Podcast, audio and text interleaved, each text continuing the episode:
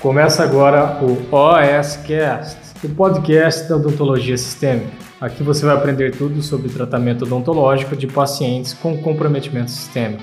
Com vocês, Pamela Pérez ser que para você está tudo bem o paciente passar mal enquanto você atende, ter uma intercorrência médica no seu consultório, ou mesmo ali o procedimento odontológico ter alguma falha, ter alguma intercorrência. Se para você tá tudo bem, tá tudo bem, você não precisa nem assistir esse vídeo. Agora, se não, se você não quer deixar isso acontecer no seu consultório, você não pode cometer esses cinco pecados durante a anamnese. Fica aqui comigo então que nós vamos falar um por um. Olá, Doc, muito bem-vindo, muito bem-vinda ao meu canal do YouTube. Aqui toda semana eu posto vídeos com dicas sobre atendimento odontológico de pacientes com alterações sistêmicas. Então, se você sempre tem alguma dúvida ou tem aquele caso um pouquinho mais complicado, já se inscreve aqui no canal, deixa seu like para o YouTube saber que esse vídeo é importante, que faz diferença para você e para o nosso canal crescer e para chegar para outros dentistas e para a gente realmente aí mudar a odontologia brasileira.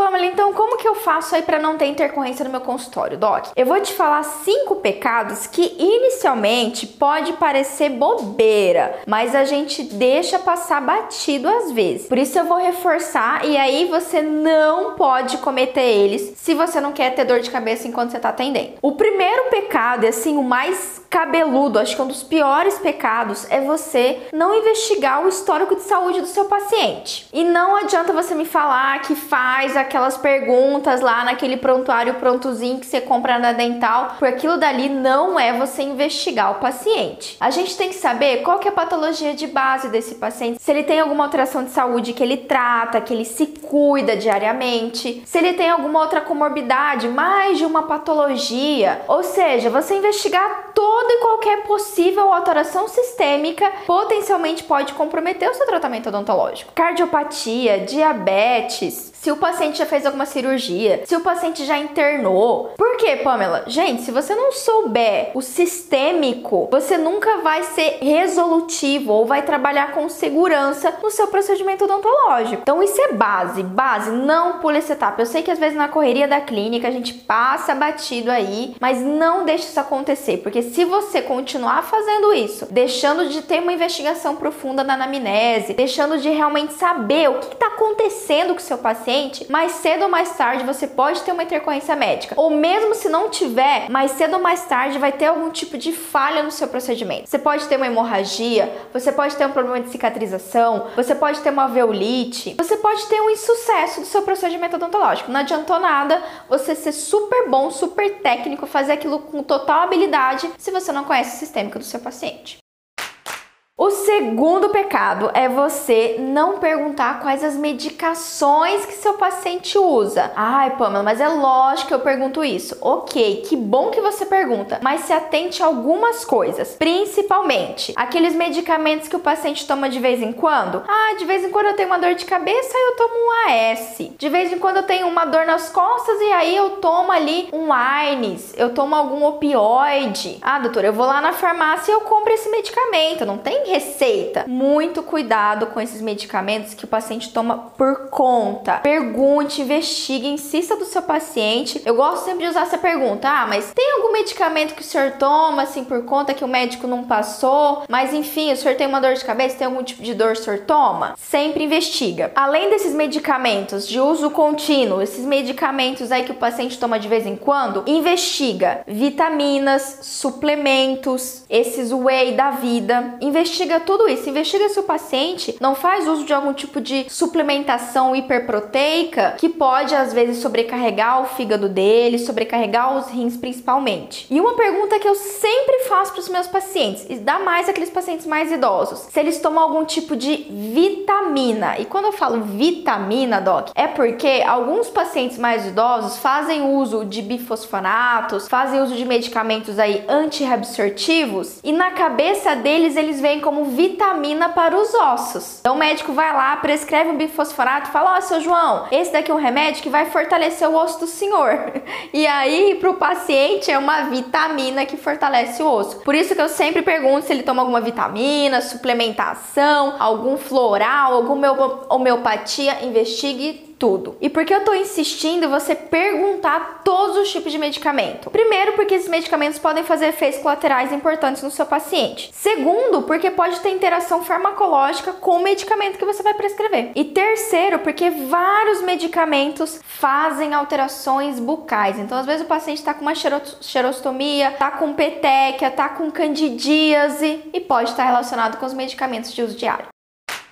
O terceiro pecado que você não pode cometer aí durante a sua avaliação inicial é esquecer de você aferir glicemia e pressão arterial. Não dá mais pra gente confiar 100% no que o paciente diz, até porque, doc, diabetes e cardiopatias ou mesmo hipertensão são doenças silenciosas, são doenças crônicas e pode ser que o paciente nem saiba que tem. Então você pergunta para ele se ele tem diabetes, se ele tem hipertensão, ele vai vai falar que não, doutora, tá tudo bem, tá tudo maravilhoso, eu tô super bem. Ah, aí você vai lá aferir a pressão, a glicemia desse paciente tá nas alturas. Não confie só no que o paciente fala, não porque o paciente tá mentindo para você, mas porque ele pode omitir alguma coisa ou ele mesmo achar que aquilo não é relevante. Além disso, doc, pressão arterial e glicemia são dois tipos de parâmetros que estão fortemente relacionados com as emergências médicas. Muitas das intercorrências que podem acontecer no seu consultório estão estão correlacionadas com a hipertensão do seu paciente, com diabetes ou com um quadro de hipoglicemia, por isso que você tem que testar. Não faça um tratamento odontológico aí de olhos vendados. Quarto pecado é você não saber do histórico de alergias do seu paciente. Tá aí um tipo de alteração sistêmica cada dia mais comum e não investigar a fundo isso realmente é muito arriscado. Veja alergia a medicamento, principalmente antibiótico e anti-inflamatório. Confira se o paciente não tem algum histórico de alergia ao anestésico odontológico. Só não vai cair na pegadinha de falsa alergia ou sintomas que não estão correlacionados ali com realmente o princípio ativo da anestesia. Se você não sabe o que eu tô falando, tem um vídeo aqui no canal, eu vou deixar linkado aqui embaixo para vocês, que eu falo sobre alergia de anestésico, então vale a pena você conferir. Além desses medicamentos do anestésico, também investiga alergia a alimentos e alergia a produtos químicos. Ou seja, alergia a látex, alergia ao proteína do leite, alergia a glúten, alergia a hipoclorito, alergia a flúor, alergia a pasta de dente, todas aquelas substâncias que a gente tem no consultório odontológico e pode entrar em contato com o paciente. Pamela, mas por que, que eu vou perguntar de alergia a glúten, alergia à proteína do leite ou alergias alimentares? Docs, hoje em dia tem muitos medicamentos que têm esse tipo de composto. Por isso que é importante a gente saber para não ter uma prescrição errada ou a prescrição, medicamento trazer algum desconforto para o paciente. E o quinto e último pecado, não menos importante, é você não avaliar o medo do seu paciente. Quem me acompanha aqui há mais tempo sabe que eu sempre reforço isso. Se você vai atender o paciente com alteração sistêmica ou mesmo paciente isto, sem nenhum problema de saúde, a gente tem que avaliar o medo do paciente. As principais emergências odontológicas acontecem por causa de altos níveis de ansiedade. Se eu tenho um paciente com medo e ainda somo uma alteração de saúde, a chance dessa alteração de saúde descompensar é muito maior se o nível de estresse e ansiedade desse paciente, ó, tiver lá em cima. E eu nem preciso citar aqui o quanto que as pessoas têm medo de dentista. Ninguém gosta de ir no dentista. É tenso. Qual foi a última vez que você passou por atendimento com um colega? Não é legal, não é super feliz, a gente sabe. Mesmo um clareamento simples pode causar sensibilidade, pode deixar desconforto. Então avalie sempre a ansiedade, o nível de medo do seu paciente. Se você não sabe como fazer isso, você entra agora lá no meu site, vou deixar o link aqui embaixo também no vídeo, Pamela peres.com.br e baixa meu e-book. Dentro do meu e-book, eu mostro duas formas que você pode avaliar o medo do seu paciente de forma precisa e saber exatamente se é um paciente que tem um nível alto de medo ou um paciente tranquilo, tá certo? E uma vez que você avaliou o medo do seu paciente de forma correta, você não pode deixar que esse medo atrapalhe. Então você precisa avaliar ali a necessidade de uma sedação leve, por exemplo, de um óxido nitroso ou mesmo de você ser mais rigoroso ali na sua iatrosedação. Então é isso, Doc. Se esse vídeo fez diferença para você, deixa o seu like aqui para mim e compartilha com alguém que você gosta. Manda pro seu colega de faculdade, manda pro seu sócio, para quem trabalha com você, compartilha nas suas redes sociais, porque se o assunto é bom, se o assunto ajuda outros colegas, a gente tem que compartilhar. E se você quiser se aprofundar um pouquinho mais sobre esse mundo, né, tirar aquelas principais dúvidas de como lidar com o paciente com atração sistêmica, você pode baixar meu e-book como eu falei. É só você entrar entrar no meu site, deixar lá seu e-mail, seu nome. O download é gratuito, eu tenho certeza que já vai te dar um baita empurrão, uma baita ajuda no atendimento dos seus pacientes. Então é isso, semana que vem a gente tá aqui de novo.